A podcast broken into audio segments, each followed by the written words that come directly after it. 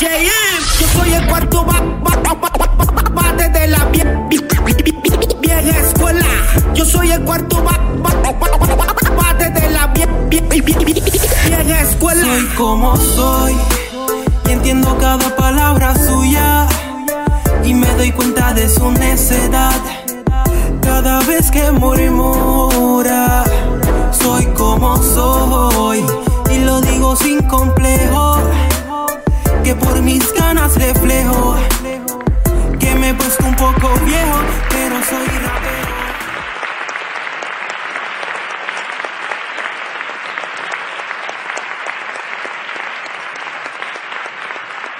Saludos amigos.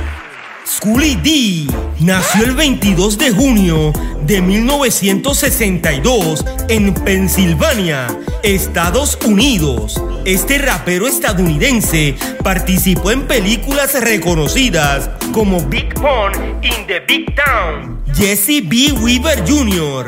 es el verdadero nombre de Schoolie D, quien trabajó a mediados de los años 80 con DJ Code Money y perteneció con su estilo gangsta rap a las compañías discográficas Rough House Records y Sony Music, entre otras. Smoke Some Kill es uno de los éxitos de Schoolie D. Hoy continuamos con nuestro viaje por el mundo y regresamos a Uruguay. De Montevideo, Uruguay, con nosotros, Jesse Mel Rock.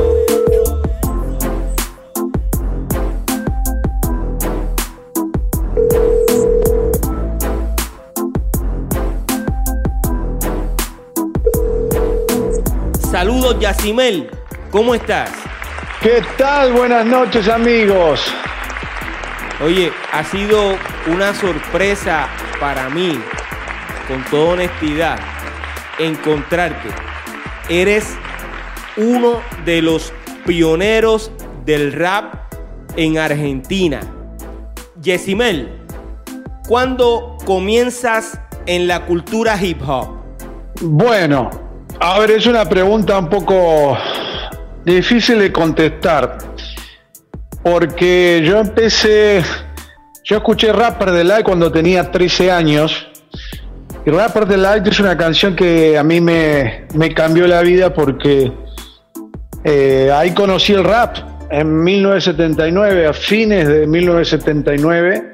Y yo en ese momento eh, coleccionaba discos como hobby y porque era un amante de la música eh, de los negros y al menos la, que en ese momento estaba sonando en las radios, que era el soul y el funk. Y en ese momento estaba viviendo en Uruguay, que era un país que había mucha importación de vinilos. Y tenía la oportunidad de comprar vinilos de segunda mano cuando los que ya a los tres meses los dejaban de usar y me los vendían. Así que conocí esa canción por aquellas épocas y me atrapó muchísimo el ritmo. Y después inmediatamente eh, hice una versión en español de Rapper Delight por aquellos años. O sea que ya en el año 80 estabas sí. grabando rap en español. No, no, grabar grabé, por eso es difícil de contestar. Grabar grabé muchos años después. Eh, yo escuché esa, esa, esa versión rapeada de Good Times, o sea, Rapper Delight es, una, es como una versión del tema de Chic. Cuando escucho esa versión lo, lo, lo, lo, escucho tantas veces que hice una versión en español, pero para mí, para rapearla como hobby. Lo hacía con, con mucho amor, con como puede hacerse algo que recién escuchás y que querés eh, hacer una adaptación al español y no te sale muy bien. Pero esos años fueron años en que yo fui conociendo muchos artistas de hip hop como Curtis Blow, Grandmaster Flash.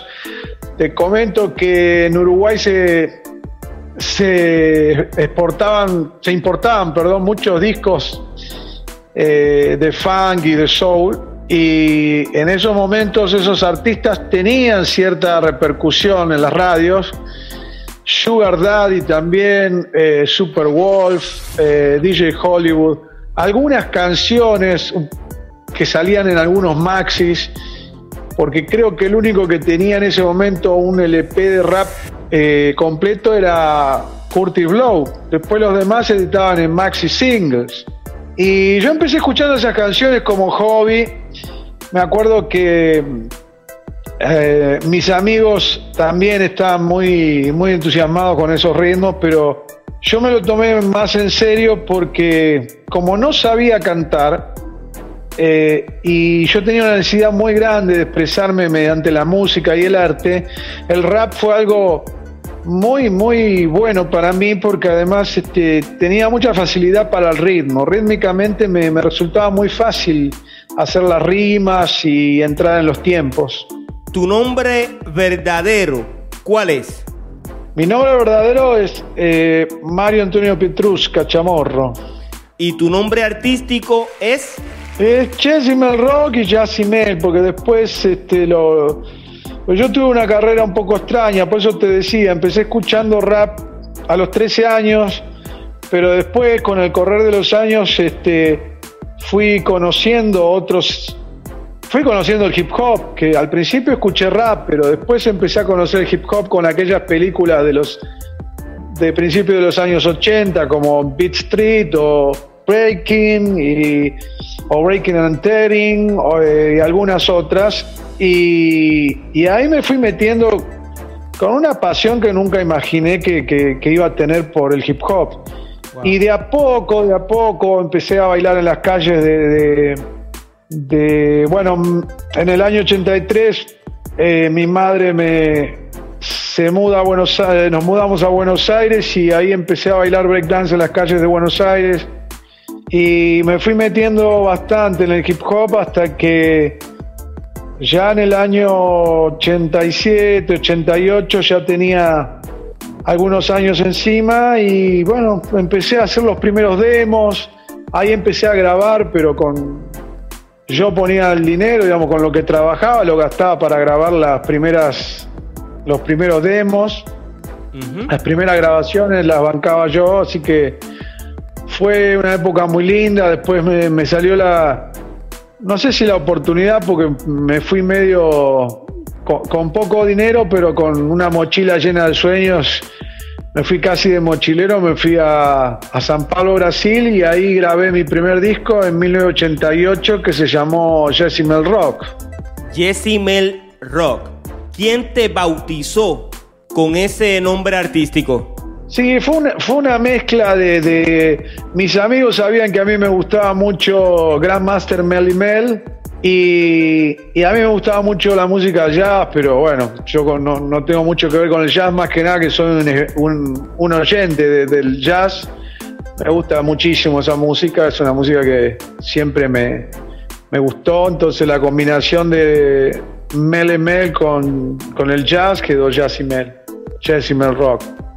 ¿Con qué canción fue que lograste convencer a la población del hip hop de que tú estabas presente?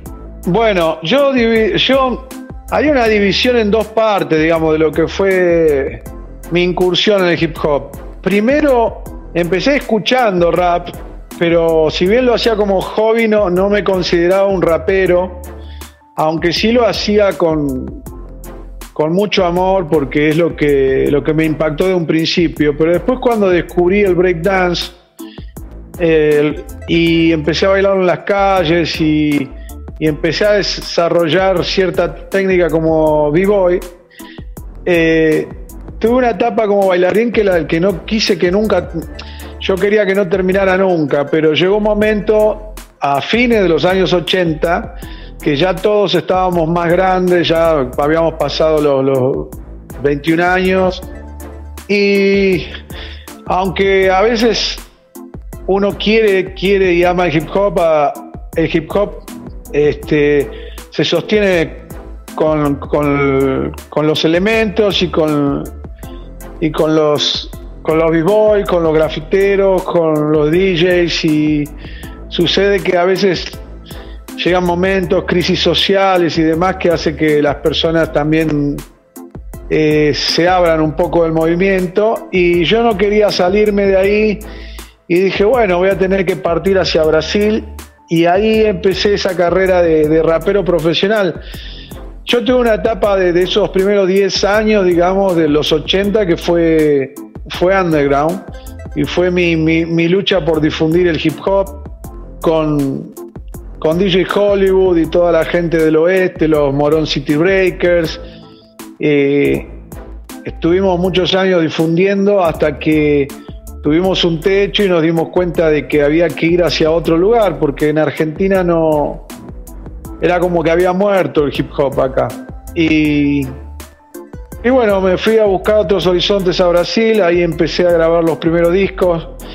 También este, tengo que dar mucho crédito a la primera banda de rap argentina que fueron los, los Adolfo Rap y el Sindicato Argentino de Hip Hop dos bandas que, eh, que en distinto tiempo hicieron historia, como en los 80 los Adolfo Rap y el Sindicato Argentino de Hip Hop en los 90.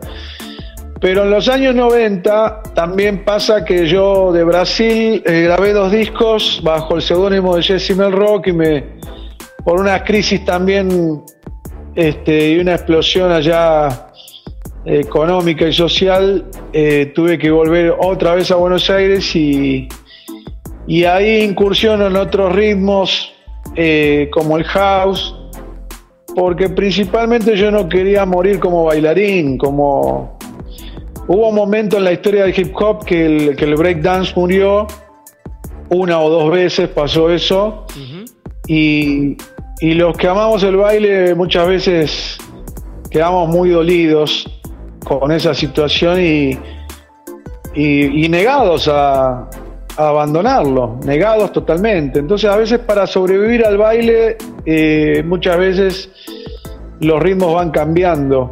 Y bueno, por eso como bailarín uno no quiere, no, quiere morir. Es una forma de sobrevivir, buscar nuevos ritmos.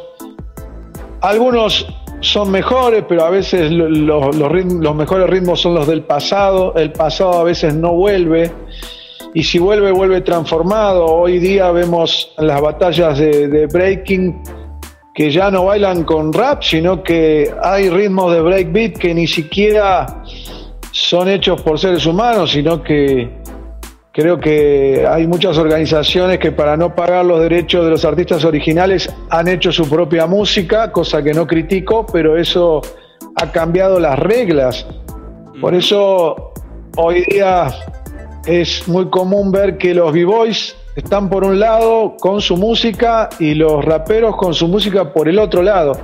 Eso me duele bastante porque bueno, pero no hay culpas a echar a nadie. Creo que la historia va, va, va hacia un lugar que uno nunca sabe y el destino es, es algo incierto. Veremos si el futuro nos, nos vuelve a traer este, algo de unión. Yo creo que la hay, hay, eh, hay un espíritu de renovación hoy día y, ojalá que venga por el rap latino, por el lado del rap latino. Además de Argentina y Uruguay, ¿en qué otros países eh, sonaron tu música y pudiste visitarlos y presentarles tu show? Bueno, yo tuve una carrera típica, como te decía, empecé grabando en Brasil dos discos, después por, las razones que comenté me muevo otra vez a Buenos Aires y grabo dos discos en Buenos Aires. Y se me da la oportunidad en, e, ese tiempo de eh, que una compañía de, de Europa, de Bélgica, se interesa en algunas canciones y bueno, eh, me mandan a grabar a, Europa y ahí es donde empiezo a hacer promociones en, en Bélgica, en el Olimpia de París, también ahí en Francia, después en Alemania también estuve en una en una especie de Red Bull, cuando no existía la Red Bull, pero era una especie de concurso de, de MCs donde yo no fui a concursar, sino fui llevado por la Sony Music, que era quien distribuía el disco que yo había grabado allá en Europa. Así que eso fue un, un salto importante porque pude también conocer este, a otros hermanos de la cultura en otros países. En Alemania, en 1991 y 92, estaban muy, muy fuertes con el hip hop. En, Francia también, pero en Alemania había como una, una rebeldía y una, una garra, había una fuerza eh, muy, muy, muy poderosa en esos momentos. Y yo, yo estuve un, un día en, ese, en esa muestra y bueno, fue, fue una gran experiencia. Y estuve yendo durante dos años a Europa. Eh, y bueno, eh, grabé con RS, grababa allá en, en, Bélgica y también en Amberes, en el estudio Impulse. Y, y bueno, fue, fue un comienzo, digamos, un poco extraño porque de, grabar en Brasil paso ahora a Argentina, de Argentina voy a Europa, pero ahí ya en Europa me rebelé un poco con el... Yo sabía que el futuro estaba en el hip hop, por más que el breakdance había muerto en ese momento y por más que los raperos estaban muy volcados al, West Coast o al gangsta style, al gangsta rap, más allá de eso, eh, yo veía como un futuro en el hip hop latino. Pero la compañía no le tenía fe y querían que querían que siga con, el hip hop, cosa que, a mí me pareció bueno en su momento para sobrevivir al baile, pero viendo que el panorama podía ser este podía ser bueno en el hip hop latino, quería volcarme a ese lado y bueno, finalmente la compañía no me apoya y yo decido hacer, eh, hacer la mía, digamos, eh, abrirme por mi cuenta, monté un estudio con alguna, algunos pesos que había hecho y, ahí empecé a, apoyar a todos esos grupos de hip hop latinos que, se me cruzaban en el camino. Y así fue que eh, el Sindicato Argentino de Hip Hop graba los primeros demos en mi, en mi estudio. Alica y Nueva Alianza también, ella hace reggae hip hop. Después, eh, bueno, mucha gente, Impala, eh, Frost. Eh, y después participo también en compilados de la compañía BMG, que es los primeros compilados nacionales en Argentina, que se llamaban Nación Hip Hop 1 y Nación Hip Hop 2. Tuve el gusto de trabajar con Adrián Taberna, que era el técnico de Soda Stereo, una gran banda de, Argentina. Así que fue una época de mucho trabajo. Y bueno, prácticamente son, fueron años muy productivos, muy de aprender mucho también. Mm, considero que todo el tiempo tenemos que estar aprendiendo porque los que estamos en el hip hop, si, si no innovamos, no crecemos. Y bueno, es, de eso se trata, de reinventarnos y nunca olvidar las raíces y las fuentes, que son los cuatro elementos básicos y, y bueno, de algún modo va, todo va cambiando, pero tratemos, viste, de que, de que no muera ningún elemento en el camino, ¿no? ¿Cómo describes esa etapa de éxito en tu carrera musical? Y fue muy conflictiva para mí, eh, porque yo empecé en Brasil, a ver, yo empecé cuando el rap era nada en, Sudamérica, era la nada absoluta. Nosotros los discos eh, nos llegaban por casualidad y no nos llegaban a nosotros, llegaban a algunas disquerías, entonces conseguíamos lo que podíamos y en las radios pasaban poco y nada, sacando esos primeros éxitos del hip hop a fines de los 70, principios de los 80, después fue una etapa muy oscura en las radios donde no se escuchaba hip hop en los 80, al menos en Argentina o en Uruguay.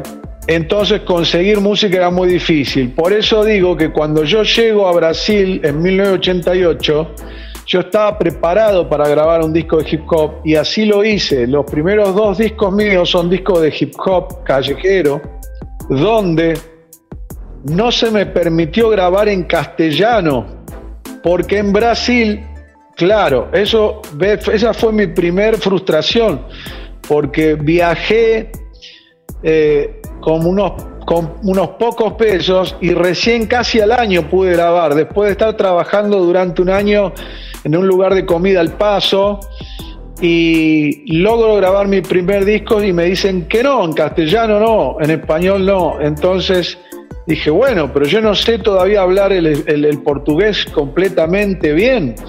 Me dicen, bueno, entonces que sea en inglés. Como yo sabía inglés porque había estudiado de muy chico, debe ser una de las pocas cosas que le dediqué tiempo y estudié y en lo que tenía mucha facilidad.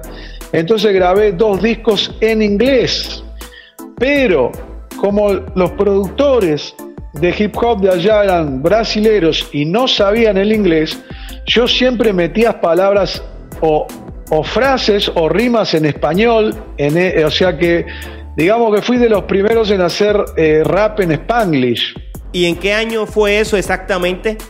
1988 sale Jessimal Rock y 1989 sale Jessimal Rock, pero ese disco ya se llamaba I'm Back Again, o sea, estoy otra vez de, vuelta. Eran en inglés, pero eran letras que yo ya tenía en español, en castellano, pero las llevé al inglés porque no me permitían, porque allá el mercado, porque además no existía el rap en español en el mercado. O sea, en una, una compañía discográfica hay que convencerlo de que de que esto va a funcionar, pero mientras no estén las pruebas no vas a poder grabar. Tu intención era grabar rap en español en el año 1988 y 1989. ¿Nunca escuchaste a nadie cantando rap en español?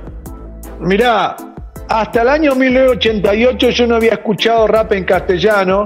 Yo tenía mi rap en castellano muchos, muchísimas letras y muchísimas también eh, canciones, o sea, en ese momento la forma que teníamos de hacer canciones era con baterías electrónicas, con, scratch.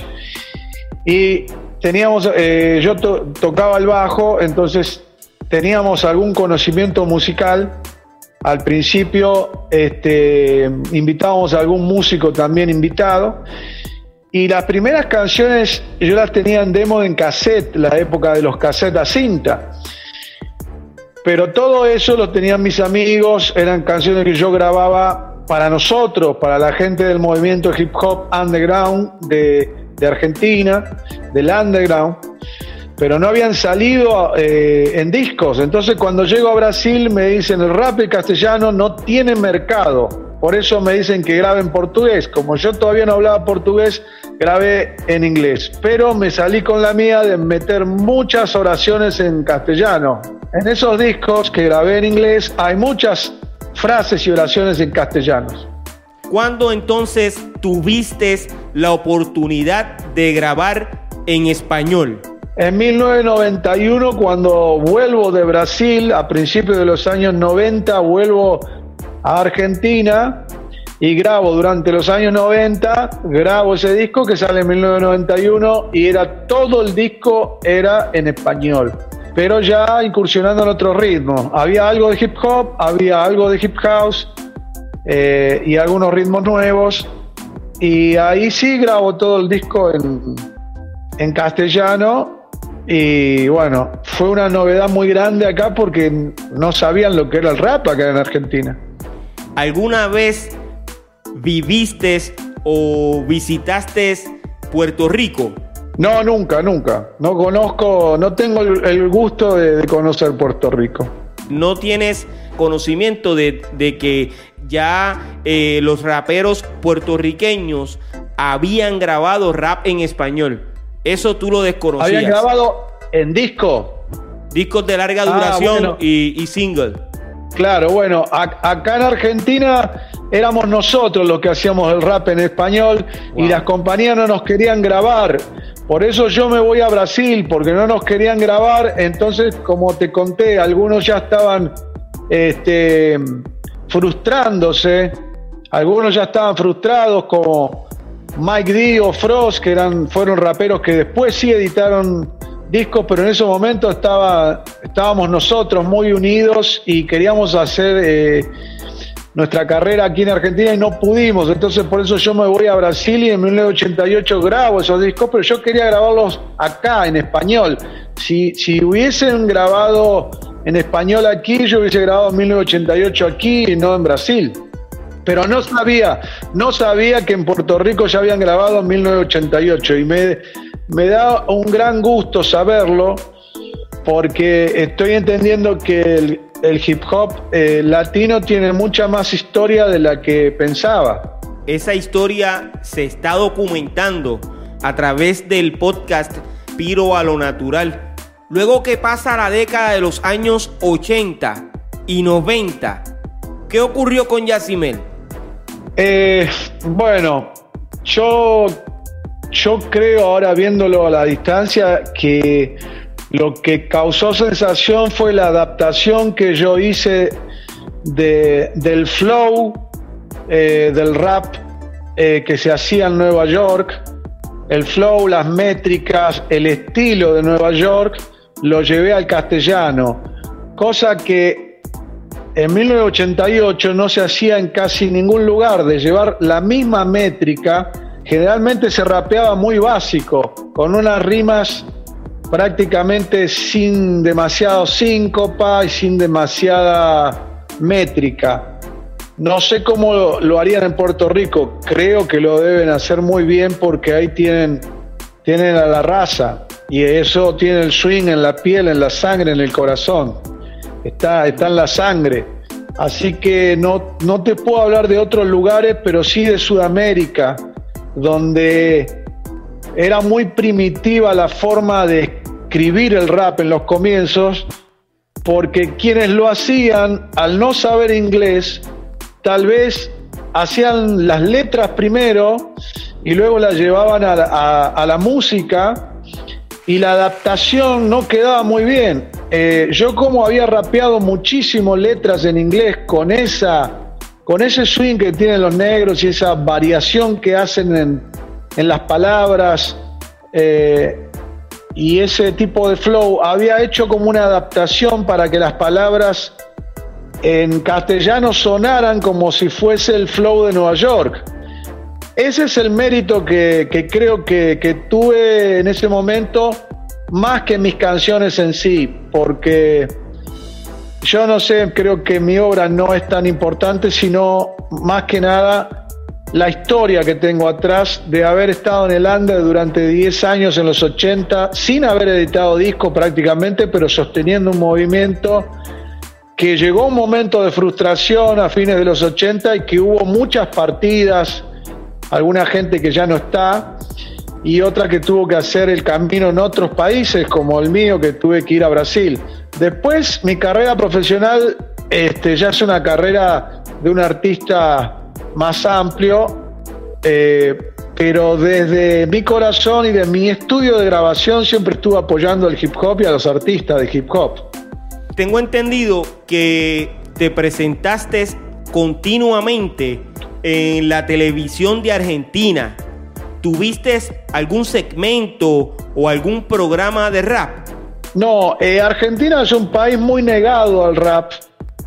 No, lo, no sé por qué Debe ser, me imagino que, bueno, las razones son más profundas y tendríamos que dedicarle otro programa a eso.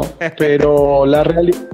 Sí, la realidad es que Argentina siempre estuvo muy negada al rap. Recién ahora, recién ahora con el con este boom que hay con el freestyle, con este furor del freestyle mundial, acá también llegó y hay raperos en todos lados, en las plazas, en en las competencias. Entonces, de hace algunos años ya empezaron a darle como más importancia. Esta información que tengo es correcta. ¿Estuviste en varios programas de la televisión de Argentina? Sí, muchísimo, muchísimo. En un momento era, era más una, una mega estrella pop que, que un artista de hip hop. Fuiste muy seguido y yo te felicito por eso. Marcaste territorio. Tuviste mucho éxito. Sí, tuve mucho éxito, pero el éxito para mí no, no, no es el mismo que, que, qué sé yo, para todos el éxito es una palabra distinta. Para mí el éxito es haber podido hacer todos esos viajes y encontrarme en lugares prácticamente vírgenes, porque cuando llegué a Brasil también recién salía el, primer disco de hip hop nacional que se llamaba Cultura de Rúa, y los artistas nacionales de, de Brasil estaban haciendo mucha fuerza para imponerse en los medios y también eran muy resistidos por las radios. Entonces fue, fue una historia de mucha lucha y de adaptaciones. Eh, yo creo que los pasos que di fue como romper eh, la ola y después vino mucha gente atrás, pero al principio cargas con un montón de cruces, ¿no? Porque eh, le pasó también a, a, los que comenzaron el rap en los años 70 en Nueva York, que tenían que hacer rap sobre canciones disco, de música disco. Entonces, es una historia, creo que la historia del hip hop es una historia de reinventarse, de adaptarse, de buscar el lugar y principalmente no perder los elementos, que eso, por más que sean distintas las épocas, creo que hay que tratar de, unirlos en lo, que podamos, porque eh, el hip hop sin los elementos unidos no es hip hop. Eh, es rap por un lado, breakdance por el otro, graffiti en las galerías de arte, el graffiti de la calle, el rap es de las calles, el, baile, el breakdance es de las calles. Ahora el breakdance va a ser considerado como un deporte. Para mí el breakdance es un es uno de los cuatro elementos básicos del hip hop, es un baile, no es un deporte pero tengo que reconocer que en el 2020 y ya hace bastantes años se transformó en algo más deportivo que algo que un baile, porque los b están más preocupados en dar muchísimos giros que en bailar. Yo creo que, que así como una canción necesita de una introducción, una estrofa, el verso, ¿cierto? Un puente, un estribillo, coros, después de un desenlace y un estribillo potente, creo que el breakdance también necesita un top rock, un footwork, un trabajo de, baile donde la expresión y lo que se tenga que decir tiene que ver con el movimiento y con el baile, y luego el giro es un desenlace, sería como el estribillo en una canción, como el desenlace de todo lo que venía anteriormente es como el final, es como el broche de oro. Ahora, si nos dedicamos a girar como un ventilador, llega un momento que termina siendo monótono y aburrido, entonces ahí sí uno puede decir, ah, no, pero esto es un deporte. Entonces, bueno, seguimos jodiendo con los giros, con los giros, con los giros, tanto que llegó un momento que alguien dijo, che, pero este deporte está bueno para meterlo en las Olimpiadas. Para mí es un baile, no es un deporte, pero bueno, las cosas están dadas así hoy, hoy día. ¿Qué edad tenías en el 1988? Tenía 22 años. Eres natural de Uruguay. Sí, en Uruguay nací, pero viví en muchos países, viví en Paraguay, en Argentina, en Brasil, en un tiempo en Bélgica también. O sea, estuve en muchos lugares y en esos lugares donde estuve siempre estuve empujando el hip hop y bueno, eh, hice una carrera poco extraña, dos años en Brasil, dos años en Argentina, después en Europa, después volví a Argentina y ahora finalmente estoy instalado acá en Buenos Aires, en Argentina. ¿Has grabado alguna vez reggaetón? No, no, nunca, nunca grabé reggaetón. ¿Pero te gusta el reggaetón? Considero que hay muchos artistas muy buenos de reggaetón que ya tienen también su historia, una historia muy grande, entonces lo hacen muy bien además yo entraría muy tarde a hacer algo que, no es lo mío, digamos. Pero bueno, creo eh, que me llegó tarde. ¿Tú consideras que el reggaetón es parte de la cultura hip hop? Mm, no lo sé. Eh, ahí ignoro cómo ocurrió eso. No, no lo sé. Sé que, sé que Daddy Yankee, por ejemplo, hacía hip hop en sus comienzos y bueno, no sé cómo mutó a reggaetón, pero el dancehall, que es, digamos, un desprendimiento también del reggae, con el rap, y ese rap que hay en el reggaetón, que es bien distinto también, es, es algo para mí un poco extraño. no sé cómo, cómo mutó a reggaetón, cómo, cómo se, se, fusionó así, la verdad que no, no lo sé. Sé que lo único que sé es que hay muchos artistas muy buenos de ese género que lo hacen muy bien y sería desmerecerlo si yo hiciera reggaetón. Si me preguntas si, si el reggaetón es hip hop, me parece que no, para mí no. Usa algunos elementos como, como la ropa, por ejemplo, pero prácticamente nada más. ¿Quién consideras que fue el primer rapero de Argentina? Primer rapero, mira, eh, en editar discos fui yo. Ahora, si decimos quién fue el primer rapero en el under, estaba yo, estaba Mike D, estaba Frost, estaba eh, Mr. Funky, eh, estaba Luciano Junior también estaba, no me quiero olvidar de nadie, Hollywood también. Éramos varios los que rapeábamos, pero todos empezamos más o menos en, los mismos años a rapear, así de forma, digamos, ya dentro del movimiento de hip hop. Todos empezamos, yo empecé como hobby en el 79, pero como hobby, pero cuando empezamos todos a hacer nuestros demos, ya fue en el año 84 y 85, 86, 87, todos esos años éramos muchos los que hacíamos rap. Y algunos nombres que me estoy olvidando, los Adolfo Rap, por ejemplo, eh, también fue una banda de rap de los 80, pero yo llegué a grabar antes que todos, tal vez porque vi cómo el breakdance empezaba a morir y los elementos ya empezaban a dividirse y dije, bueno, si no, si voy a Brasil es mi última oportunidad de conectarme con el hip hop porque yo supe que ahí estaba empezando a generarse una movida nacional, el movimiento nacional de hip hop empezaba, empezaba a ponerse fuerte y fui para hacer una carrera. Lamentablemente me tuve que volver tres años después, pero, pero grabé, dejé mi huella también. Fuiste el primer rapero en sonar en la radio de Argentina.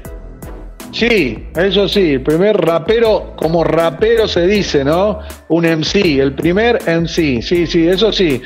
Hubo algún intento de algún músico de rock que hizo algún rap que no era rap, que le puso el rap de las hormigas, pero eso no, tenía nada de rap. Algunos intentos hubo de músicos, viste, que alguna vez viajaron a Nueva York y vieron que había rap, que existía Randy sí, que existían esos grupos y, quisieron hacer un tema de rap, pero nada que ver. Y no eran raperos, eran rockeros.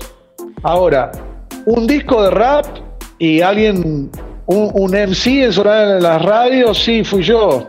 Que tú recuerdes, ¿cuándo fue el primer concierto eh, que se llevó a cabo en Argentina de rap? ¿De concierto de rap con varios artistas del género? Y eso fue a mediados de los años 90. A mediados de los años 90. Eh, por eso te digo, tardó mucho el rap en Argentina en, encenderse.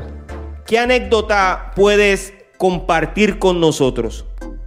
Bueno, hay, hay una que a mí me marcó muchísimo, que fue cuando yo en 19... Sí, 1980, fines del 1987, ya entrando en 1988, decido viajar a Brasil, lo hago como mochilero y lo iba, lo iba a hacer con un amigo cuando, cuando estoy esperándolo porque nos íbamos a ir en un camión que salía para Brasil. Mi amigo llega y me dice que no va a viajar. ¿Y yo qué iba a hacer? El viaje solo.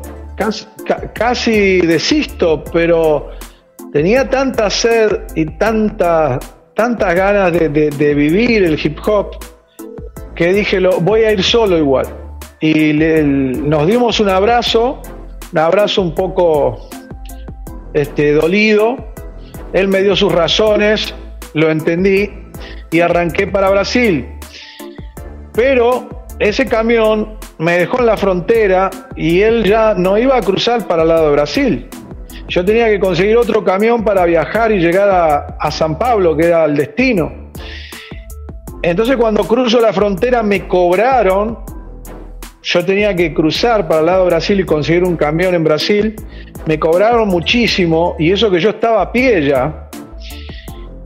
En ese momento había una devaluación muy grande del peso del dinero argentino, por eso me salió muy caro cruzar para ese lado. Y me cobraron tanto que cuando crucé la frontera quise conseguir un camión y no lo conseguí para ir a San Pablo. Entonces ahí sí, ya tenía que bajar los brazos y prácticamente a los dos días me vuelvo del lado brasilero y quiero cruzar al lado argentino para volverme a Buenos Aires y me quisieron volver a cobrar. Y me dio tanta bronca y tanta indignación que dije, no, no, no, no les voy a pagar esta vez, voy a llegar a San Pablo como sea. Y ahí sí me di la vuelta y empecé a buscar ese camión que finalmente conseguí llegué a San Pablo. Llegué a San Pablo sin familia, sin dinero prácticamente, con unas pocas monedas y algo de ropa que me había quedado. En el camino vendí ropa que tenía en una feria americana para poder hacerme de unos cruceros, en ese momento eran cruceros. Y, y bueno, y así empecé, trabajando en, lugares de comidas al paso y a los nueve, nueve meses, lo que se tarda en tener un hijo, eh, pude grabar mi primer disco. Así que cuando eh, mi, mensaje sería que cuando tenés eh, esa intuición y ese sueño no lo abandones ni por nada, ni aunque estés rendido, ni aunque estés rendido, porque otra hubiese sido la historia si me hubiese vuelto a Buenos Aires. Nunca hubiese conocido el hip hop de Brasil que tanto me enseñó y esos dos años y pico que estuve en Brasil grabando discos fueron una gran experiencia para mí, más allá de que pude grabar poco en castellano. ¿Qué está pasando actualmente con la carrera artística de Yesimel? Bueno, yo ahora este, ya no soy un, adolescente, eh, pero me siento muy joven y me siento con muchas ganas de, de, hacer música, hacer proyectos.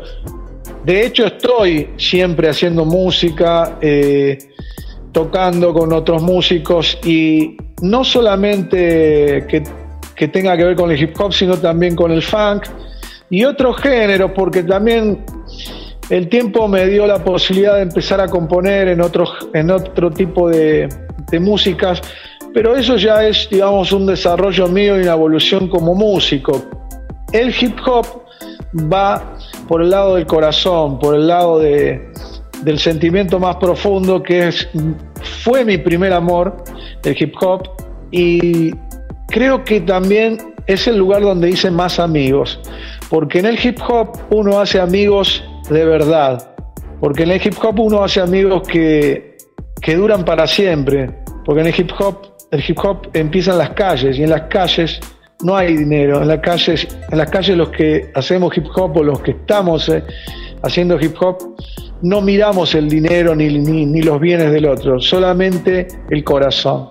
Y eso para mí es uno de los valores más importantes de mi vida. Gracias por esas palabras, Yesimel.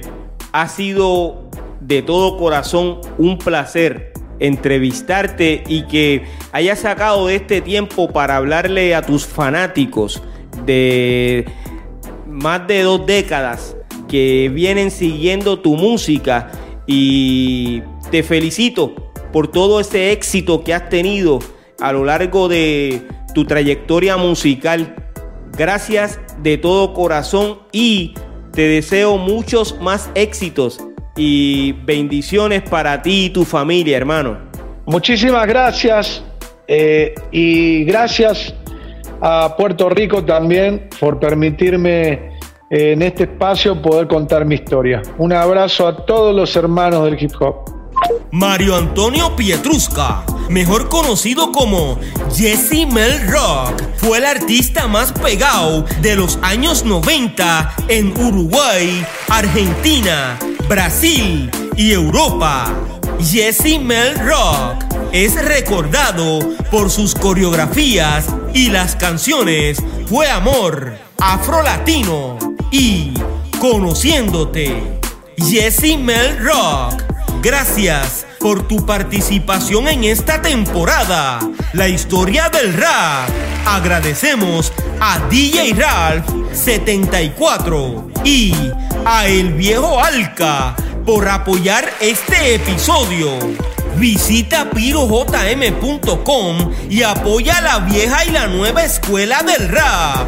Yo soy Piro JM y esto es otro episodio más de Piro a lo natural. Oye, bomboncitos de menta para que se entretengan.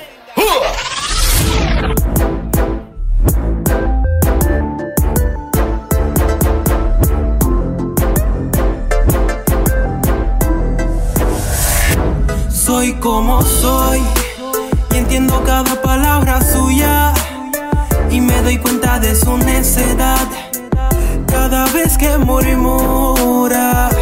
Soy como soy y lo digo sin complejo que por mis ganas reflejo. Que me he puesto un poco viejo pero soy rapero